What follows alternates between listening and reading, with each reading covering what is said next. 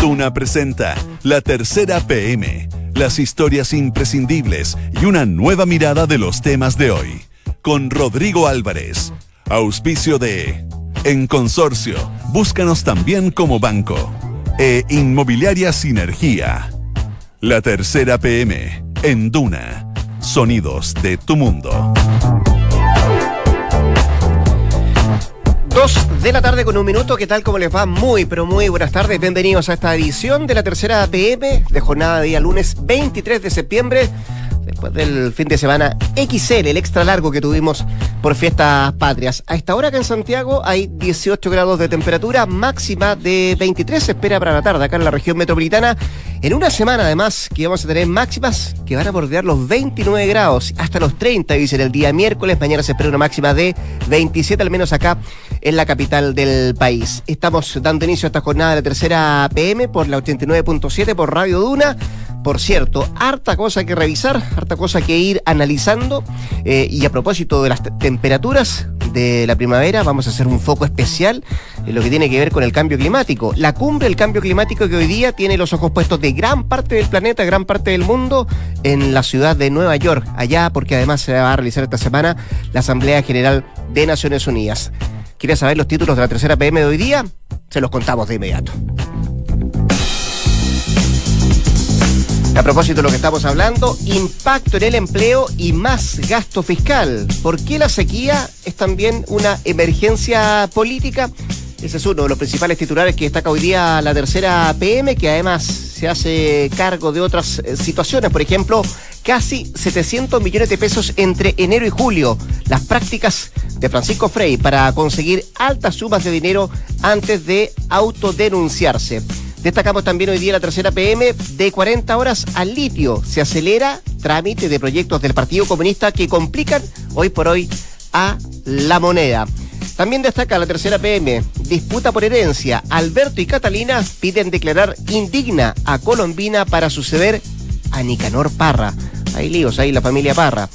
Esberep de rival y un almuerzo con hinchas. Esos son los detalles de las 24 horas que va a pasar acá en nuestro país en Chile Roger Federer. Y también le vamos a contar de la trastienda de la polémica por el tesoro de Juan Fernández.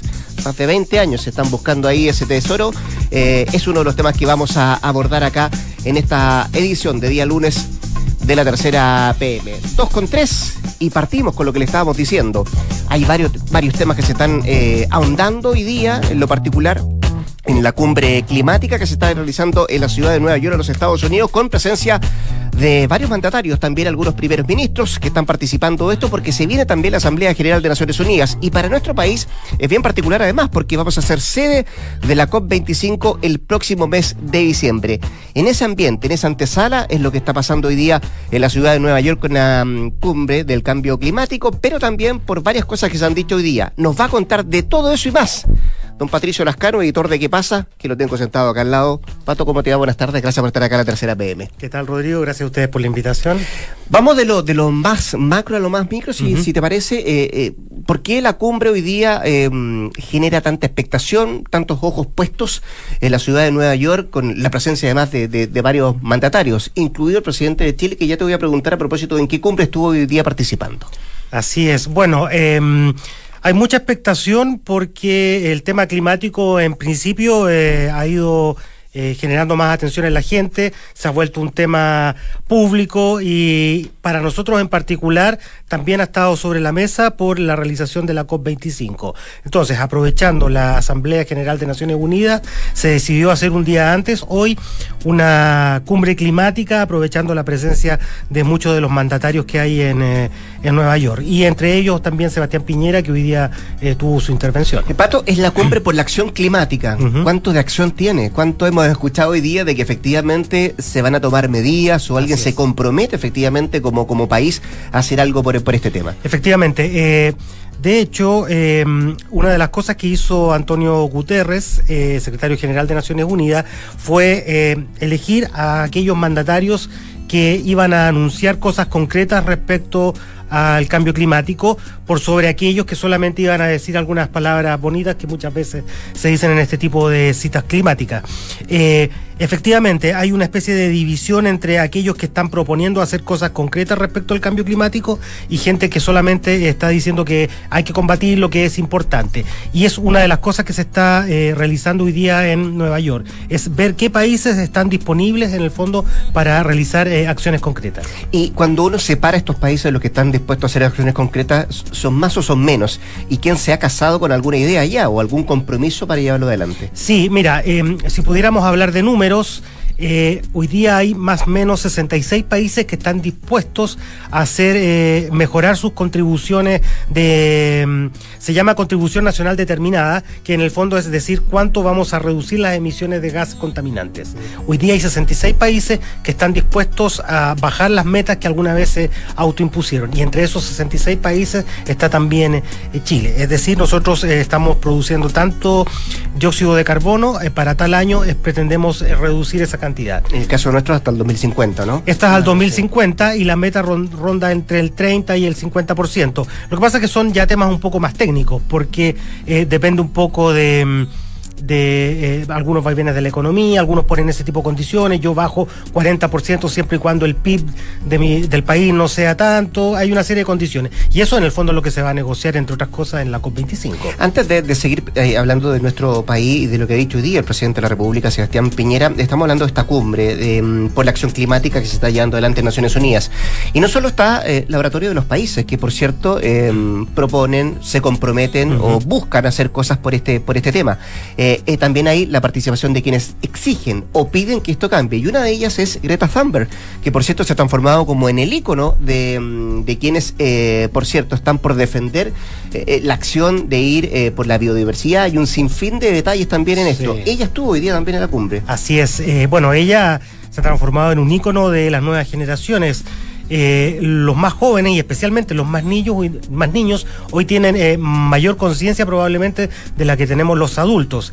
Y ella, eh, la sueca, se ha transformado en un ícono. Hoy día hizo una intervención y dijo textual, ¿Cómo se, ¿Cómo se atreven? Se han robado mis sueños y mi infancia con sus palabras vacías, apuntando directamente a los políticos. Un poco lo que decías tú en la introducción. muchas palabras para el bronce, muchos vamos a hacer esto, pero en realidad, como dice ella, es palabras vacías. Eh, ¿Emplazó a alguien en lo particular? No, ella eh, no da nombres en particular ni a presidentes en particular, ella habla de líderes políticos, eh, pero uno más o menos sospecha quiénes podrían estar en la mira de sus palabras. Ya, y hoy día además el presidente de la República, Sebastián Piñera, estuvo participando en la cumbre de los bosques lluviosos. Y ahí em, recuerda algo que hace poco rato también lo, lo, llevó adelante cuando estuvieron en la cumbre del G7, ¿no? algo que nace ahí de comprometerse, más allá de lo que pasó con la Amazonía, de comprometerse también en la defensa eh, del medio ambiente. No, por supuesto. Eh, uno de los ejes eh, centrales que van a producirse en la COP25 en Chile es precisamente la protección de la biodiversidad. De hecho, va a ser recordada como una de las cumbres de los océanos. Chile se ha comprometido a proteger eh, sus océanos, eh, hay bastantes parques nacionales, bastantes zonas protegidas en los océanos eh, y por lo tanto el presidente Piñera tampoco trata de descuidar esa arista. O sea, por un lado tenemos la protección de la biodiversidad y por otro lado, por otro lado también tenemos la reducción de las emisiones. Son como los dos ejes que se van a discutir en la próxima COP. ¿Qué, qué, se puede sacar en limpio cuando termine, por ejemplo, esta semana, que va a estar muy, muy bullada a propósito de, de esto? ¿De verdad se van a poder ver acciones concretas? ¿Se podrán comprometer países o naciones? Para, para llevar adelante esas acciones con las cuales se comprometieron en estos discursos que tú decías, que hizo bien el secretario general de, separar a quienes van a hablar solamente o a quienes se van a comprometer con algo. Sí, eh, lamentablemente hasta aquí todavía es discurso porque son eh, finalmente eso, compromisos. Eh, se espera que en la COP25 sí ya haya que hacer algo más concreto. Hasta aquí todavía son palabras algunos se comprometen y eh, frente a su público, frente a sus eh, países, ciudadanos, etcétera, a determinadas Pero finalmente la COP25 es la que va a establecer mecanismos concretos. Yo me comprometo a reducir esto, voy a recibir financiamiento de esto, etcétera. O sea, habrá que ver aquí, de aquí a la COP25, cuánto de lo que se dijo finalmente se va a cumplir. Eh, esto parte hoy día y hoy día comenzaron los discursos. ¿Qué nos espera para la semana? Bueno, van a haber más reuniones, van a haber, eh, hay muchas ONG entre medio, está la presencia de Greta, que también hoy día eh, tiene un imán mediático que eh, la hace importante su presencia. Entonces viene como toda la postconferencia, un poco las reuniones, un poco para ver qué es lo que se puede concretar finalmente de cara a la COP25, que como te decía, es donde finalmente se van a establecer ya cosas bastante más concretas de las que se dijeron hoy día. Vamos a ir viendo entonces y escuchando, por cierto, a ver si es que existen aquellos compromisos. Patricio Lascano, editor de ¿Qué pasa? Un millón de gracias por estar acá. No, gracias a ustedes. Buenas tardes. Dos de la tarde con once minutos. Estás en la tercera PM con Rodrigo Álvarez. Y a propósito de temas del medio ambiente, este nos atañe directamente porque, mm, porque es un tema que se genera acá en nuestro país también y que no solamente ha generado polémica, también una serie de enfrentamientos. Tanto así que incluso algunos parlamentarios han llegado a la Contraloría. Hemos sabido también de algunas renuncias en, de la CONAF en lo particular eh, y todavía sigue generando mucha polémica lo que tiene que ver con el tesoro que se está buscando en Juan Fernández. No de ayer ni del año pasado, 20 años en ese proceso.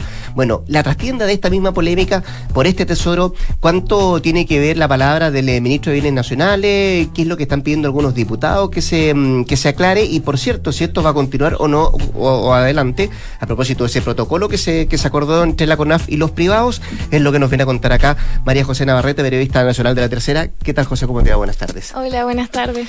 ¿Por dónde nos vamos? A ver, la trastienda dice, el título de día de Tercera PM da cuenta de, de la negociación, da cuenta de Em, lo que se trató de establecer por parte de la CONAF de descartar que la renuncia de su actual director tuviese relación con esto? Claro, acá hay varias posturas, porque mm. en junio fue el ministro Felipe Ward a la isla, al archipiélago Juan Fernández, y luego de esto, de esta visita, el empresario que está hace 20 años, como tú bien decías, 21, en la isla tratando, Bernard Kaiser, tratando de encontrar este tesoro Em, contactó a Felipe Ward, pidió una audiencia por, a través de ley de lobby y fue con dos abogados de, para eh, pedir que se le, ayudaran a gestionar un poco esta autorización para poder realizar las excavaciones en una parte muy acotada de, la isla, que es, como un 0,0004% de, del parque. Y em, después de esta reunión, el 26 de agosto se firma un protocolo entre la CONAF y esta persona para que le den la autorización de intervenir este lugar. Cuando se genera la polémica, esto no, había generado como ningún problema, es cuando eh, renuncia el director regional de, de, CONAF de Valparaíso, Pablo Mira, quien todavía no, no ha dado su versión de por qué renunció. Y después sale una declaración de los guardaparques de Chile diciendo que eh, esta renuncia había sido porque él se había negado a firmar esta autorización. O sea, porque se supone que si se negó a firmarla es porque no estaba a favor de esto. Claro. ¿Ya? Porque se supone que, claro, y el, sábado salió en el Mercurio una carta también de un ex director de CONAF respaldando esta decisión y diciendo que, claro, ellos están para proteger la flora y la fauna y no para hacer este tipo de intervenciones. Y eh, claro, después esto fue desmentido. Desde la CONAF dicen que la renuncia no tuvo eh, como que ver con el tema de Juan Fernández, pero que sí coincidió con los tiempos más o menos en que, en que esto había pasado y que la renuncia debía a otro, como eh, tenía un carácter administrativo. Y em, después también salió Bienes Nacionales a decir que ellos no tenían, que no tenían injerencia en esta decisión, más allá de que podían respaldar o no, pero que ellos no, no son los que definen, sino que son otras autoridades como la CONAF, como el Servicio de Evaluación Ambiental y eso es lo que ahora también ha salido a aclarar un poco el ministro durante la mañana, estuvo en CNN, dio una entrevista. y, claro, y él lo que espera es que esta intervención, que va a ser de unos seis meses, termine y ya poder quizá descartar de, de pleno que, que hay un tesoro ahí, porque si ya lleva 20 años buscándolo y no, no está, no, no sé, como qué tanto sentido tiene seguir interviniendo el parque. María José, ah, me queda claro eso, pero déjame contextualizar un poco, es decir, esto lleva 20 años y lo que se firma con este protocolo, más allá de las intervenciones, que además hay un plazo acotado, que será de seis meses y no se puede extender más. Entiendo así. Sí. Ya. Y lo segundo, de mm, para que la gente entienda un poco, estamos hablando del archipiélago Juan Fernández, de cuánta área estamos, cuánto es el área que se va a intervenir, eh, para entender un poco de por qué tanto reclamo de algunos parlamentarios incluso que quieren llegar a la Contraloría y también de algunas ONG que están eh, reclamando a propósito de estas intervenciones que se están haciendo. Claro, lo de la Contraloría fue en la mañana que el diputado de Convergencia Social, em, Diego Ibáñez, presentó un requerimiento para ver si esta autorización era legal o no. Y em, claro, es un terreno de 400 metros cuadrados, lo que equivale al 0,004% de, del parque. Ah, o sea, si uno lo mira así con número, es eh, bastante reducido. Claro. Ya. O sea, y el parque tiene 9.571 hectáreas de superficie. Entonces, claro, es una excavación Mm. muy reducida y también al ministro le sorprendió un poco estas críticas porque ya se ha hecho durante 20 años. Entonces, ¿por qué em, levantar la voz ahora? Pero ahí está esa disputa también que entre quienes prefieren perse- pre- preservar el, el parque y los que dicen que igual es, es válida esta opción de buscar el tesoro. Hoy día, por ejemplo, en la mañana hablaba con un, con un profesor de la Universidad de Concepción ¿Mm? de, que ve todo este tema forestal y experto en estas áreas, y él decía que la ley 19.300, que es la de las bases generales del medio ambiente, eh, establecía que solamente se podían eh, hacer excavaciones, o, o sea, que no se pueden hacer excavaciones, pero si hay que hacer algún tipo de intervención o trabajo, tenía que ser materia de interés nacional. Entonces yo creo que ahí está el debate, o sea, es este tesoro parte de es interés nacional o no, Qui- quienes lo defienden, quienes no. Eh, no sé, está por sobre esto la naturaleza, el, el cuidado de la naturaleza. Yo creo que por ahí va el debate que se va a seguir dando esto, en estos días. El- la presentación de este requerimiento a la Contraloría puede frenar el protocolo? No, no, no, no, lo tenemos. O tiene que pronunciarse la Contraloría antes de esto para llevarlo adelante. No, lo- Pa- lo para el plazo, digo yo, para lo- lo- los seis meses que establece ese protocolo, no, no está claro. Y, y lo segundo, María José, em, ¿la postura del ministro cuál ha sido? Eh, lo que dijo el ministro que, que claro, que, o sea, que bueno que se dé este permiso durante, o sea, aclarar que ellos no tenían injerencia en la decisión y también Eso decir como primera cosa, Sí. injerencia del Ministerio de Bienes Nacionales. y también decir como que, o sea, ya se van a dar estos seis meses, que bueno y como para poder zanjar esta este tema y también eh, él de- lo que también decía es que desconocía los motivos de la renuncia, Mm. que no ellos se desentienden también de, de ese tema. Y habrá que esperar entonces qué es lo que dice el, el ex director de la CONAFA para, para ver si efectivamente su desvinculación tiene que ver con esto o no. Claro, nosotros lo, lo llamamos durante la mañana, pero no, no ha contestado el teléfono, ni WhatsApp, ni, ni nada. ¿Y, el sindicato de trabajadores se ha pronunciado? Sí, ¿Sí? ellos también en la mañana dieron declaraciones en esta misma línea de que se tenía que eh, cuidar en los parques, eh, el tema de- del cuidado de la naturaleza, todo- todas esas cosas, como que ellos también van en esa misma línea de respaldar a la decisión del exdirector de, de haber renunciado, la cual aún no están claros 100% los motivos. Ya, pues va a ver qué es lo que pasa. Hay un pronunciamiento que tiene que hacerse todavía. Hay que ver qué es lo que resuelve la Contraloría respecto a este requerimiento que han hecho algunos parlamentarios. eh, y a ver qué es lo que se resuelve. Si efectivamente se van a aprobar ese protocolo firmado ya, queda seis meses más para la intervención ahí en el archipiélago. María José, gracias por estar acá. Muchas gracias. Dos de la tarde con 18 minutos. Esto es La Tercera PM con Rodrigo Álvarez. Y como si nos hubiésemos puesto muy de acuerdo respecto a la línea editorial de este programa del día de hoy, vamos a seguir hablando de cosas que tienen que ver con el medio ambiente y que para nosotros, si bien miramos lo que está pasando en eh, la cumbre en Naciones Unidas, recién la María José nos contaba lo que estaba pasando en Juan Fernández, hay algo que puede... mm, hacerse mucho más complicado los meses que vienen. Estamos recién partiendo la primavera. Eh, y a propósito de primavera, don Sebastián Minay está junto a nosotros para hablarnos No, de primavera, sino también de lo que se viene, que es el verano. Me asustaste. Y la Pensé- sequía. Pensé que me querías traer a hablar de la primavera. No, no. El título hoy día de la tercera PM, el principal, tiene que ver con eso, con el impacto en el empleo y más gasto fiscal. ¿Por qué la sequía es también una emergencia política? Eh, es la vuelta que le damos a esto que, que, por cierto, no solamente tiene que ver con situaciones complejas de, de- de ya algunas regiones que están eh, en, em, decretadas como zonas bien complejas, zonas de catástrofe. La Y lo quinta que se región, puede- la la quinta, el Maule sí, también, sí. la región de O'Higgins también está pasando situaciones bien complejas. Eh, y esto parece que viene no, no acabando, se va a hacer mucho más complejo de aquí a un par de meses más. Tenemos ya en rodaje hace varios días, varias semanas, toda este, esta retaíla de términos de zonas de catástrofe, zonas de emergencia, escasez hídrica. Yo creo que es re fácil marearse, Rodri- Rodrigo, con la cantidad de cifras, que el invierno más seco de los últimos 70 años, que fue lo que lo que destacaba la Dirección de Meteorología hoy día o ayer, cuando se acabó el invierno, que murió antes ayer. En la baja de precipitaciones, las centrales hídricas que han visto caer su producción eléctrica a niveles ya históricos de 25% normal.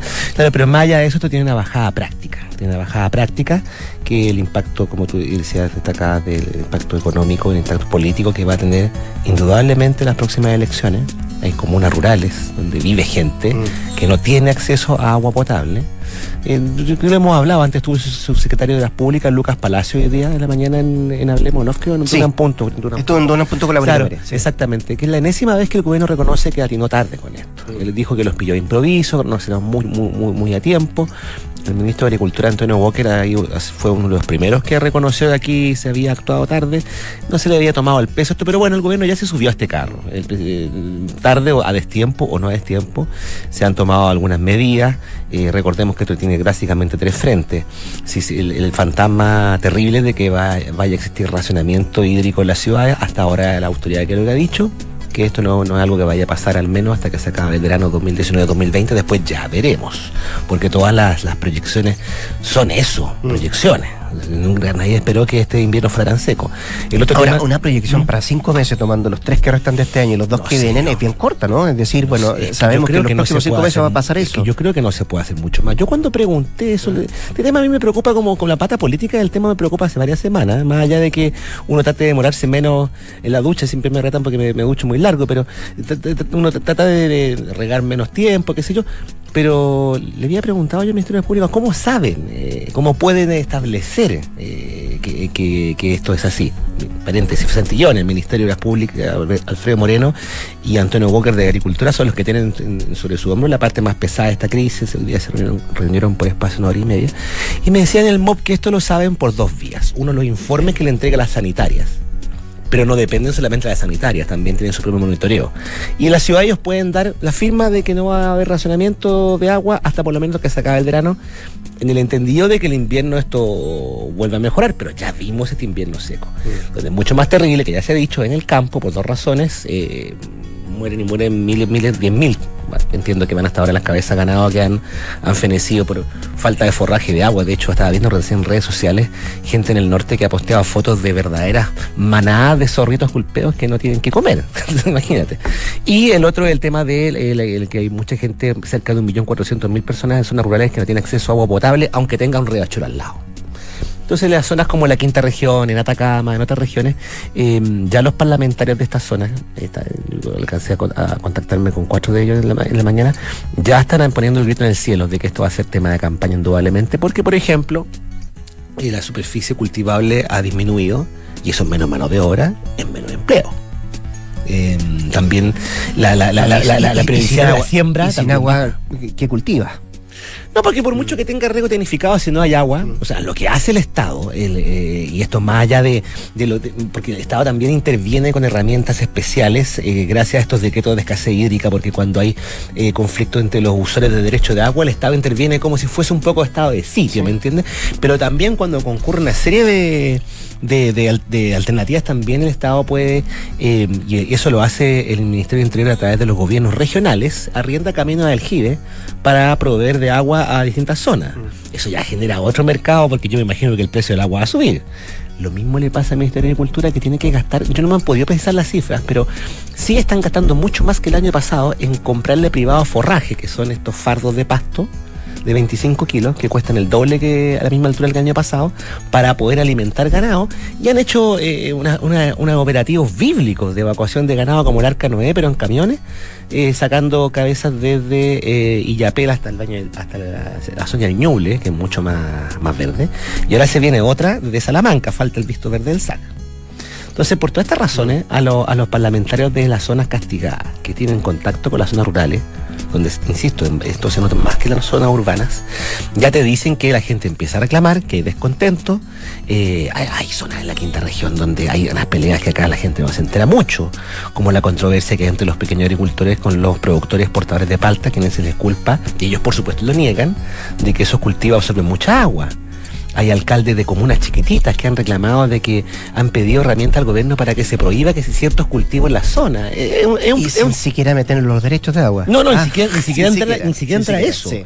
O sea, y, la Comisión Nacional de Riego ya aumentó su presupuesto este año de 65 mil a 100 mil millones para poder tener más herramientas, pero te insisto, este es un tema que no se va a acabar mañana. Que No, no, no, es que eso quiero preguntarte. Mm. De- debe ser tan complejo, eh, porque tú te dicen, por ahora el peso lo tienen dos ministerios, ¿cierto? Obras públicas y lo que está pasando con agricultura. Sí, sí, la dirección política que la ambiente interior también, obviamente. Pero este es un tema país. Sí, y, claro. y cuando entramos en una campaña, eh, o sea, o, o nos vamos todos por el mismo lado o va a comenzar una, una situación más compleja. Te lo pregunto porque esto Mm. es, en el caso del agua, hay que satisfacer el consumo urbano, ¿cierto? Mm. hay, que, hay que cuidar que no el humano a ese urbano, punto, que no el humano rural Mm. y el agrícola. Mm. Y las dos últimas son las más complejas, ¿no? Claro, y hay herramientas de, de corto plazo, porque una cosa es el corto plazo, y la otra cosa es el mediano plazo. O largo plazo, se habla mucho de hacer obras. Pero el ministro Moreno creo que dijo hace como un par de semanas atrás que un embalse te demora, te puede tomar 13,5 años en construirse. Por ahora el gobierno está poniendo el énfasis en las plantas desalinizadoras o desaladoras en el norte. Pero eso en el norte, básicamente. Claro, sí, claro, sí. Pero la mayoría de ellas, el, el ministerio, hay 26 en Chile, pero la mayoría se ocupan para la minería. O sea, se tienen que construir más plantas, pero tampoco se van a que hagamos chazam y tengamos una planta mañana. Sea, además lo que, lo, que la autoridad ya se han ido dando cuenta son dos cosas. Uno, que no tienen el mapeo completo del diagnóstico donde falta agua.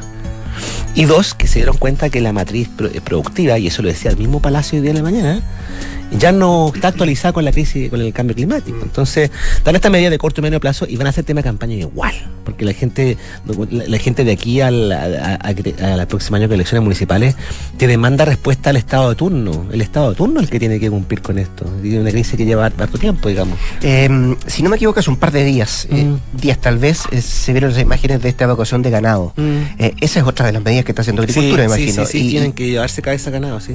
Y- y eso significa no solamente un gasto, un gasto de, de traslado, De sino que además le cargan la mano en la zona donde van. Creo que fue Ñuble, ¿no? De donde Ñuble llegaron de Ñuble. Illapel. Ha- Han hecho dos. Desde Ñuble, no, me, no tengo la me perdonas que no tengo la cifra en mano de, la- de las cabezas, pero. el- La- y las que sean, ¿ah? Significa una, una carga igual. Eh, eh, insisto, es un arca terrestre, desde Illapel a Ñuble, y me dicen en agricultura que ahora se venía Salamanca. Desde Salamanca tienen que llevarse. Y van a seguir así. Y, ese es un punto de lo que tú dices. O sea, ¿habrá suficiente pasto ya? Supo- suponemos que sí, digamos. Ya, para cerrar, eh, esto, por cierto, que significa mayor gasto fiscal. Claro, y ojalá Eh, que. En un año que no sido el mejor eh, de materia económica O también sea, para el imagínate, gobierno. todavía falta que entre ley de presupuesto, que entre a tramitarse eh, Ahora, el último, mes, el, el- tiene que entrar el último día de septiembre. lunes. Y yo te puedo apostar con casi con la mano sobre la Biblia que van a, se va a disparar el presupuesto de agricultura, de obras públicas, de un montón de cosas. Don Sebastián Minay eh, me dejó totalmente Seco. Seco. Bueno, a ver qué va a decir después el fin de semana, ¿no?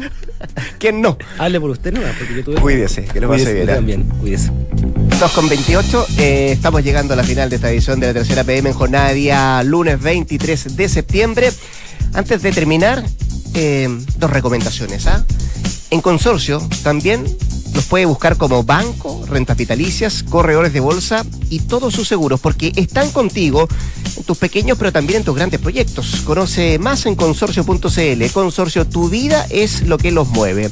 Y en Sinergia Inmobiliaria piensan cada proyecto de casa o departamento como si fuera único. La distribución de los espacios, el diseño vanguardista y las terminaciones que encantan. Sinergia Inmobiliaria, espacios bien pensados. Conócelos en isinergia.cl. 2 con 29, estamos llegando al término de este programa hoy día de día lunes de tercera PM. Recuerde, ya la tercera.com usted puede entrar y observar cada una de las noticias que abordamos en detalle el día de hoy, pero también hay otros temas que usted puede ir observando. La recomendación es que se quede junto a nosotros acá al 89.7, ya se vienen las cartas notables y a las eh, 3 de la tarde, sintonía crónica. Por haber estado ahí, gracias, buenas tardes.